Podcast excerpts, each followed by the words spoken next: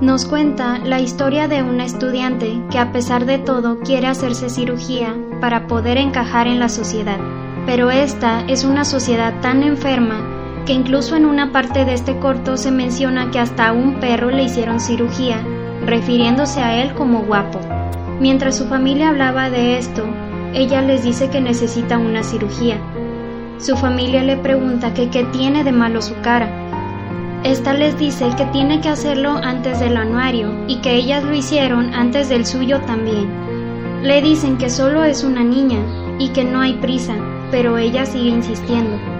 Así que le dicen que si lo quiere hacer, que lo haga con su propio dinero. Podría ser que desde la perspectiva de la chica las vea muy hermosas, pero tal vez podría ser que ellas después se arrepintieron o algo salió mal y quisieron impedir que la chica también lo hiciera. Incluso hasta su papá y su mejor amiga tienen cirugía. Mientras ella iba caminando, encuentra un cartel donde se dice que se buscan participantes para una prueba de cirugía plástica.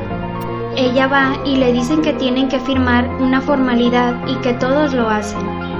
Mientras está en el quirófano, sueña en cómo se vería cuando le quitaran la venda. Pero después escuchamos al doctor preocupado, llamándola y diciendo que ahora él estará en problemas. Por último, vemos cómo ella llega con su familia, y estos al principio no se dan cuenta, pero después todos voltean a verla. Tal vez la cirugía salió mal, tal vez no, pero dejaré que tú saques tus propias conclusiones.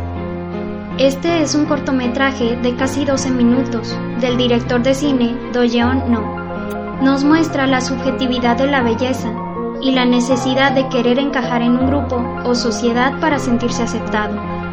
Incluso he visto varios youtubers coreanos que dicen que si no eres inteligente por lo menos debes tener buena apariencia si quieres conseguir un trabajo estable y que allá es muy normal que los padres les regalen cirugía a sus hijos saliendo de las escuelas. La verdad este se me hizo un tema muy interesante, así que por eso quería compartírtelo. Si te interesa, puedes buscarlo aquí en YouTube. Lo encuentras como Forma Humana o Human Form.